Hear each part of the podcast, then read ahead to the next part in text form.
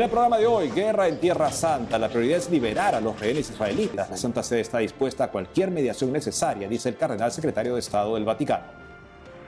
Piden piedad, sin poder entrar ni salir. Así viven en Gaza a pesar del ultimátum de desalojo de los israelíes, dice el padre Gabriel Romanelli, único párroco en Gaza.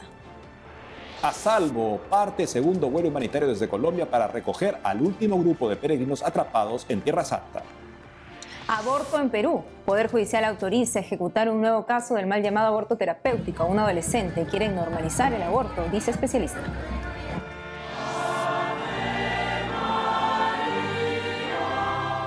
Aniversario en Fátima, llamado a la paz en los mensajes de la Virgen es actual, afirma sacerdote fundador de Mater Fátima.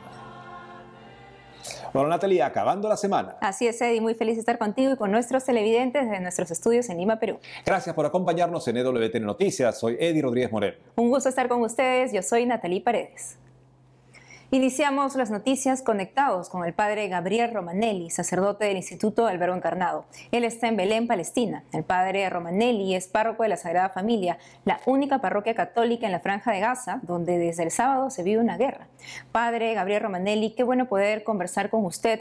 Esperamos se encuentre bien. Llega la información de que las autoridades de Israel impartieron la orden de desalojar la zona. ¿Qué implica esto para la comunidad que usted pastorea y para la población en general? Bueno, muy buenas noches, gracias por vuestra preocupación. Eh, ciertamente la, la, situación es terrible.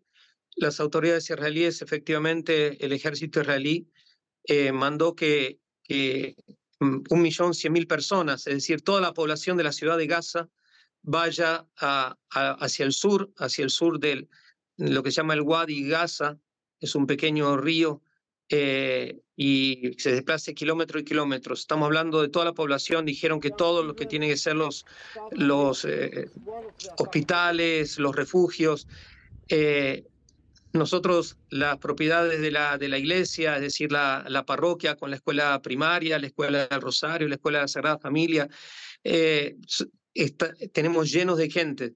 Por ejemplo, en la parroquia mismo ayer eran 700 personas y tenemos 54 eh, niños eh, discapacitados, personas discapacitadas, adultas, con las hermanitas de la Madre Teresa, eh, con, en la parroquia están las hermanas del Barbo Encarnado de, de, la Fundación de Argentina, con, con mi compañero de misión, el padre Yusuf. Yo me encuentro en Belén, desgraciadamente no pude entrar cuando comenzó el conflicto y ahora nadie puede entrar ni salir. y están ahora yendo también las hermanas del Rosario, eh, que son las que tienen una gran escuela donde tienen muchos profesores y, y bueno, y familias de profesores que están en lugares, eh, digamos, en lugares muy peligrosos donde sus casas se las han perdido, etcétera. La situación es terrible porque hasta ahora siguen con la orden de que se vayan, pero la gente me dice, ¿ir dónde? ¿Ir dónde y cómo? La mayor parte de la, gente ni siquiera tiene vehículos, no tiene posibilidad de irse, como digo, ¿Cómo hacemos, por ejemplo, para, para evacuar los niños discapacitados? Los niños que han vivido siempre que vienen ahí con las hermanas de la Madre Teresa, los ancianos, los, los jóvenes discapacitados que están postrados.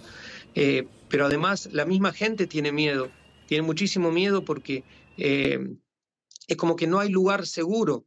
Si bien todos estos años eh, eh, se ha respetado la, iglesia sabiendo que nosotros nunca nos hemos metido ni en política ni, ni, en, ninguna cosa que no sea nuestra labor espiritual.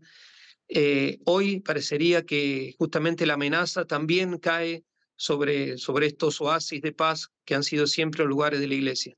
Pero lo que urge hoy, porque el ultimátum del ejército israelí creo que vence en la madrugada de esta noche, acá ya, ya son eh, en en Tierra Santa es alrededor de, bueno, tengo el reloj aquí, pero son creo como las 7 de la tarde. Eh, vence el ultimátum en la, en la madrugada. Eh, eso es el llamado más grande de, de que frenen, de que por, por, por piedad, por que, que, que frenen. Eh, eso no quiere decir que uno no condene, uno condena todos los actos de terror, todos los actos injustos, pero también, y, y por lo tanto también hay que ver en estos días de bombardeo sobre Gaza han, muerto más de 1.500 personas, la mayor parte civiles, más de 400 niños. Es decir, eh, y para mí la vida de un niño israelí vale como la vida de un niño palestino. Eh, y, más muerte, a la muerte que ya trágicamente ha habido, y, me uno a la súplica del Papa, al pedido del Papa de que sí, que liberen a todos los que han secuestrado, nadie tiene derecho a hacer eso, eh, pero también a que se ponga un freno a todo esto. Así es. ¿Y cuántos cristianos hay en Gaza, padre? La población de cristiana en Gaza en la actualidad es muy reducida, somos alrededor de mil personas, mil diecisiete personas. La mayor parte de la comunidad griega ortodoxa y la comunidad católica, la última estimación fue 135, una familia había emigrado y bueno, dos personas habían muerto hace un tiempo, eh, pero el último dato es 135. En realidad, hoy por hoy no tengo el dato en mano, serían 127 Padre Romanelli, hace poco también usted recibió llamadas del Papa. ¿Cómo interpreta usted los mensajes que él le dio? Ciertamente el Papa está muy preocupado, muy, muy preocupado. Está rezando mucho y haciendo rezar y, haciendo todo lo que esté a su alcance para, para que cuanto antes se, se frene todo esto. Hoy mismo me ha vuelto a llamar, ha llamado a la parroquia para enviar su bendición, su cercanía eh, verdaderamente está muy golpeado por toda la situación y, verdad, como él pidió, pide que, que se cese toda, toda agresión, que sean liberados las personas que están privadas de su libertad y que verdaderamente se pueda hacer algo en orden a la paz. El stop este no sería contra la, contra la justicia, todo lo contrario, sería en orden a la paz. Así es. ¿Considera, padre, que hay posibilidades de que el conflicto cese en el corto plazo? Va a ser muy difícil, pero nada imposible para Dios. Y en este caso tampoco es imposible porque depende de la decisión política y militar de pocas personas. Así es, padre. Padre Gabriel Romanelli, gracias por la entrevista y seguimos rezando por la paz y la reconciliación en Tierra Santa. Muchísimas gracias, que Dios los bendiga. Ante la guerra entre Israel y Gaza, Ucrania y Rusia y conflictos en el mundo entero, damos cuenta de una serie de iniciativas de oración a las cuales debemos unirnos. Este domingo 15 de octubre desde Roma se rezará el Santo Rosario en la Basílica de Santa María la Mayor. El 17 de octubre es día de oración, ayuno y abstinencia convocado por el Patriarca de Jerusalén, Cardenal Pizzabala. Pide también adoración eucarística. El sábado 21 de octubre en España hay jornada de oración y vigilia por la paz en la diócesis de Segorbe, Castellón. Y en Latinoamérica, los obispos del Consejo Episcopal Latinoamericano piden orar por las víctimas del conflicto entre israelíes y palestinos. El Papa Francisco dijo esta semana que sigue con dolor los hechos en Israel y Palestina. Pidió al grupo terrorista Hamas liberar a los rehenes israelíes de inmediato. El Santo Padre también dijo que quien sea atacado tiene el derecho de defenderse. ¿Cuál es la situación de los rehenes? Aquí le contamos. Tel Aviv, Israel. Padres de familia y familiares de rehenes a manos del grupo terrorista Hamas piden la liberación de sus seres queridos. Muchos de los rehenes son jóvenes secuestrados en el Festival de Música Electrónica atacado por Hamas en el primer asalto. Otros fueron secuestrados en los alrededores de la franja de Gaza. Jóvenes, familias e incluso personas de la tercera edad están cautivos. Nos llamó a las 10 y nos dijo, mami, nos bombardearon, nos dispararon, le dispararon al auto, no podemos conducir, aquí todos están heridos, algunos tenían 23, 25, 30 años, a todos les dispararon, estaban sangrando y ella me estaba hablando y me dijo, mami, ayúdanos, no sabemos qué hacer. Y estaba hablando por teléfono con ella y le digo que la amamos y que estará bien, que estamos intentando encontrar una manera de sacarla de ahí. Estamos enviando gente y sé que estaba mintiendo porque no tenemos respuestas y no tuvimos respuestas. Nadie las tuvo. Muchos pudieron contactar por teléfono a sus familiares momentos antes de que fueran llevados por los terroristas. La última información que tienen de ellos son por videos en las redes. Ahí pudieron identificar a sus familiares siendo llevados por los terroristas de Hamas. Watching that video of um, Moran Ver ese video de Morán de rodillas, atrapada entre los arbustos con militantes de habla árabe, para mí fue aterrador, pero imaginen a su mamá mirándolo. Ella me dijo que lo vio. Es algo que nunca podrás quitarte de la cabeza. Según el gobierno de Israel, son más de 100 civiles de diferentes nacionalidades secuestrados desde que inició la guerra. La agencia de noticias Associated Press obtuvo audios de los terroristas de Hamas. Estos responsabilizan a Israel por lo que pueda pasarles a los rehenes confinados en Gaza. Los terroristas amenazan con matarlos si Israel sigue con el bombardeo. También piden que termine el ataque israelí y llegue ayuda humanitaria a Gaza. Um, Tenemos mucho miedo por ella.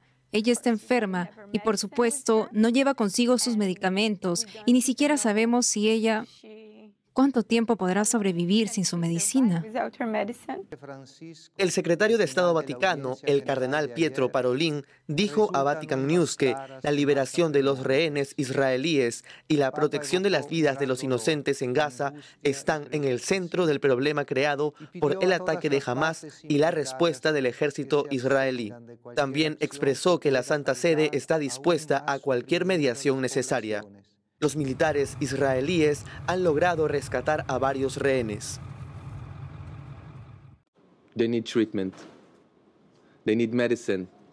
Necesitan tratamiento, necesitan medicina. Mi esposa necesita medicinas. Los bebés no pueden permanecer en cautiverio por mucho más tiempo. Los representantes de otros países llegan a Israel para apoyar con la liberación de los rehenes, ciudadanos de sus respectivas naciones. Y ahora nuestra corresponsal en Colombia, Elena Lozada, nos da la última información del caso de los peregrinos de su país que quedaron atrapados en Israel. Llegaron de visita a Tierra Santa justo en el momento de la guerra. Este 13 de octubre llegó a Colombia el primer grupo de peregrinos que quedaron atrapados en Israel en plena guerra.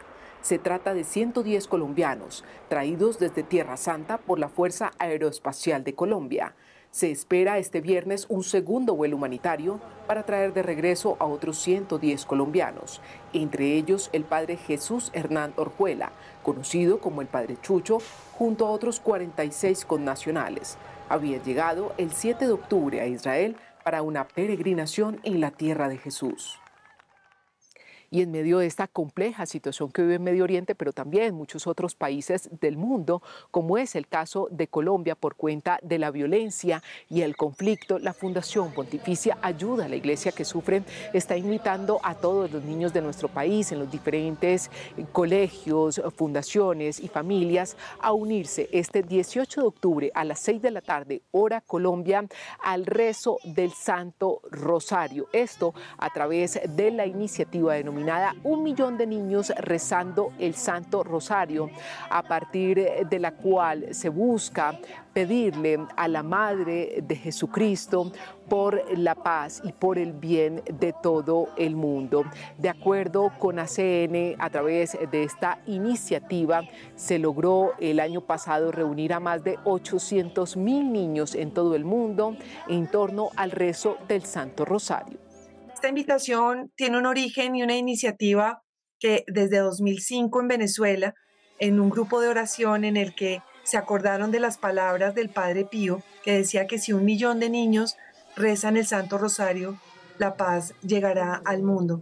Así que, pues, estamos muy confiados de que este momento tan particular, con esta problemática que estamos viviendo, con esta oración vamos a hacer mucho y vamos a implorar al cielo para clamar por esta unidad y la paz que necesitamos en el mundo.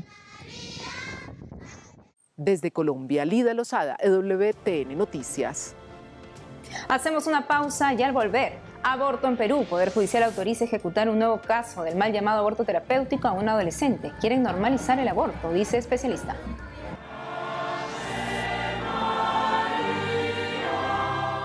Además, aniversario en Fátima, llamado a la paz en los mensajes de la Virgen es actual, afirma sacerdote fundador de Mater Fátima. Regresamos con más noticias con Enfoque Católico.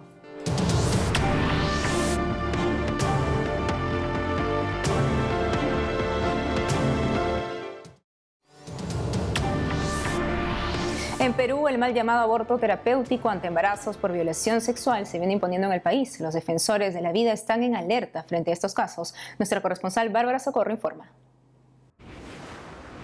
Este es el Hospital Antonio Lorena en Cusco, Sierra del Perú. Aquí se practicó el viernes 6 de octubre un mal llamado aborto terapéutico a una niña de 10 años. La menor tenía seis meses de embarazo producto de una violación. El agresor ya ha sido detenido, un hombre que vivía y trabajaba cerca del hogar de la niña. Se sabe que la menor es huérfana. Su tutora la llevó al hospital Antonio Lorena cuando notó cambios en el cuerpo de la niña propios de un embarazo. Sin embargo, ella no quería abortar. Es lo que me cuenta Jordi Pacheco, miembro de un grupo Provida en Cusco que trató de impedir el aborto cuando supo del caso. Tenemos conocimiento de que la niña no tenía ningún riesgo de muerte que justificara el acceso a la figura legal del aborto terapéutico. Eh, y tenemos incluso información de que la niña no quería ser tocada por los médicos, no quería ser intervenida. Fue una intervención que tuvo que hacerse al parecer, por lo que se nos ha comentado, por la fuerza, ¿no? Eh, y es una gran pena porque había matrimonios en fila, Bárbara, había matrimonios en fila dispuestos a adoptar a ese niño. Se habían apuntado y habían dicho, dennos al niño y ahorrenle a la niña algún trauma que pueda tener debido al aborto. La niña de 10 años sigue internada en el hospital para recuperarse del aborto al que fue inducida. La técnica utilizada por los médicos fue dejar que el bebé de seis meses nazca, luego lo dejaron morir. Se trata del tercer caso de mal llamado aborto terapéutico autorizado por el Poder Judicial del Perú en los últimos tres meses. El primero sucedió en agosto en Loreto, selva peruana. El segundo en septiembre en Ancash, ahora en el Cusco. Jordi Pacheco, licenciado en bioética, explica el problema de fondo en estos casos. Y el gran riesgo es que pasemos de ser una sociedad en la que se cometen abortos a ser una sociedad abortista. Una cosa es una sociedad en la que se mata gente y otra cosa es una sociedad que defiende el hecho de que se maten personas a través de la ley. Eso es lo que estamos a punto de convertirnos o es hacia dónde vamos. Martes 10 de octubre, defensores de la vida en Cusco se concentran en forma pacífica fuera del Hospital Antonio Lorena para rezar el Santo Rosario. Piden el auxilio de la Virgen para impedir un cuarto caso de mal llamado aborto terapéutico. Se trata de una adolescente de 12 años con 13 semanas de gestación, luego de un abuso sexual. todo embarazo conlleva riesgo, sobre todo si hablamos del embarazo de una menor, ¿ok? Pero la medicina a día de hoy, con el debido apoyo, ¿ok? Eh, con los debidos especialistas, puede hacer mucho por esa menor y su bebé. Aceptar el aborto es dejar de creer en la ciencia y su poder, el poder que Dios le ha dado. Al cierre de esta nota, una junta médica del hospital evaluaba el pedido del Poder Judicial que autorice el aborto también en este caso. Y ahora les contamos que octubre es el mes del Señor de los Milagros, patrono de la espiritualidad católica del Perú. Desde su santuario en Lima les contamos. La procesión del Señor de los Milagros salió el sábado 7 de octubre por las principales calles de Lima. Miles de devotos del Cristo Moreno lo acompañaron en su primera salida del año. Es una, es una imagen de Cristo que fue pintado ya siglos atrás por uno de los esclavos que soportó varios terremotos y por ello tuvieron que venerar y hubieron muchas personas que ya empezaron a darle fe y poder sacarlo ya en procesión. A sus 78 años, aún con dificultad para caminar sin su bastón, Elba de Negri no deja de ir a la procesión. Que ahora le pido que lo tenga mi esposo a su lado y que me dé mucha salud todavía. Todavía tengo algo que hacer en la vida, creo. Necesito todavía un tiempito más. Pido mucho por mi familia, por mis hijos, mis nietos. La devoción al Señor de los Milagros data del siglo XVIII. También se le rinde culto en varios países del mundo. En Lima, Bárbara Socorro, EWTN Noticias. Natalie, un día como hoy, en 1917, la Virgen Santísima se apareció a los pastorcitos en Fátima por última vez y se dio el milagro del sol. Así es, Eddie. Y sobre el centro de los mensajes de la Virgen de, de Fátima, que es la paz, entrevisté al padre Héctor Ramírez, quien es fundador de Mater Fátima, y esto fue lo que nos dijo. Pues muchas gracias a EWTN por esta invitación y efectivamente me parece que el contexto eh, es muy parecido. Recuerden que eh, la, Virgen se apareció el 13 de mayo, comenzaron las apariciones de la Santísima Virgen a los tres pastorcitos en Fátima, Portugal, 1917. Estábamos en medio de la Primera Guerra Mundial y precisamente ella vino a hablarnos de la paz. en las seis apariciones la Santísima Virgen solo repitió seis veces una sola cosa, que rezáramos el rosario todos los días por la paz. Y en la segunda aparición de junio, ella nos dijo, dice, recen el rosario en honra de Nuestra Señora del Rosario. Dice, porque solo ella, o sea, se refería a Nuestra Señora del Rosario, o sea, solo yo, os puedo dar la paz. Pues ante el contexto que estamos viviendo de guerra rusa-Ucrania, ahora eh, Israel con, con, estos dos grupos terroristas y, otras guerras más. En el mundo hay 54 al día de hoy conflictos bélicos activos. Por lo tanto, Fátima es muy actual y es especialmente, no únicamente, especialmente una llamada a la paz, porque también la Virgen nos hace una llamada a la vida eterna. Un día como hoy, Padre, ¿qué ocurrió en Fátima en 1917? Pues recordar que fue la última aparición. Fueron seis apariciones del 13 de mayo al, 13 de octubre, salvo de, la de agosto, fue en otro día, 19 de, agosto o 15 de agosto, no, todavía no se ponen de acuerdo, porque estaban presos los pastorcitos eh, cuando fueron amenazados del martirio, de, fallecer. Bueno, y el 13 de octubre fue la última aparición los pastorcitos, especialmente Lucía, que era la que hablaba con la Virgen, le dice, ¿por qué no nos da un signo? ¿Por qué no hace algo para que la gente crea que usted se aparece? Y tres meses antes les dijo, el 13 de octubre haré algo para que todo el mundo crea que me aparezco. Y entonces eh, al inicio, pues eran pocas personas las que sabían de esta aparición, pero ese día había alrededor de 50 mil a 70 mil personas esperando un signo ¿sí? Es la última aparición. Todo el mundo la reconoce como el, el, milagro del sol, pero hay otros elementos más, más importantes. Primero, pues las últimas palabras que ella dijo eh, en el 13 de octubre son muy importantes. Deja de ofender a mi hijo que está muy ofendido. Y luego aquí nos da la clave para traer la paz. Dice, si el pueblo se convierte, pues termina la guerra. Hablaba de la Primera Guerra Mundial si no se convierte, terminará el mundo. Esas fueron las últimas palabras pronunciadas eh, por la Santísima Virgen el 13 de octubre de 1917. Y después de eso, mientras se hacía el milagro del sol, los pastorcitos vieron varias imágenes, que esto también hay que destacarlo. Vieron, las voy a decir rápidamente, la Sagrada Familia, es una llamada a, a, defender y potenciar la familia aparece San José con el niño Jesús bendiciendo el mundo, necesitamos una vez más la custodia y la presencia del silencioso pero grande intercesor San José en la iglesia, en el mundo, en la historia. Necesitamos la bendición de Dios. Después apareció Nuestra Señora del Carmen, eh, eh, que recuerden que nos eh, reenvía nuestra atención hacia el cielo, y Nuestra Señora de los Dolores.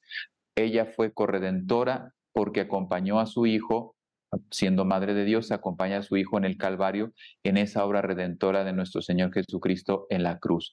Y entonces, y después ya viene ahora sí el milagro del sol que nos habla la gente, porque recuerden que hubo un movimiento del sol y parecía que se venía al mundo. Muchas personas, los testigos, comentaron que pensaban que ya era el fin del mundo. En ese momento pensaban que terminaba. También es una llamada a la eternidad esta vida es temporal, por lo tanto el que está en paz, porque dicen que del susto algunos confesaban así gritando sus pecados, porque pues seguramente que fue un, un, un, evento muy impresionante, cósmico, y por lo tanto la gente se asustó y, y pedía perdón, ya pensaba que era el fin del mundo. Bueno, pues yo creo que el sol, recuerden que siempre la iglesia lo ha identificado como Cristo, Cristo vendrá, vendrá, porque es lo que espera nuestra fe católica, que venga la segunda venida definitiva, ¿sí? Pero también nosotros estar siempre preparados, ¿sí? Quien vive de cara a Dios, de cara a, eh, a la gracia, vive en paz y el día que el Señor le llame o venga, nosotros estamos en paz para la vida eterna. Y como vuelvo a repetir, pues es un mensaje, Fátima, muy importante también para traer la paz ahora en el mundo. Así es, Padre, abrazarnos mucho de nuestra Madre, la Virgen María. Gracias, Padre Héctor Ramírez, por estar con nosotros en la entrevista. Que Dios les bendiga y, feliz día de, de, esta última aparición de la Santísima Virgen María el 13 de octubre de 1917 en Fátima, Portugal. Nos despedimos viendo la procesión de las velas en el santuario de Fátima. Ocurrió a vísperas de la aparición última de la Virgen de Fátima en Coba El mensaje de la intención principal fue la paz. Hasta el lunes.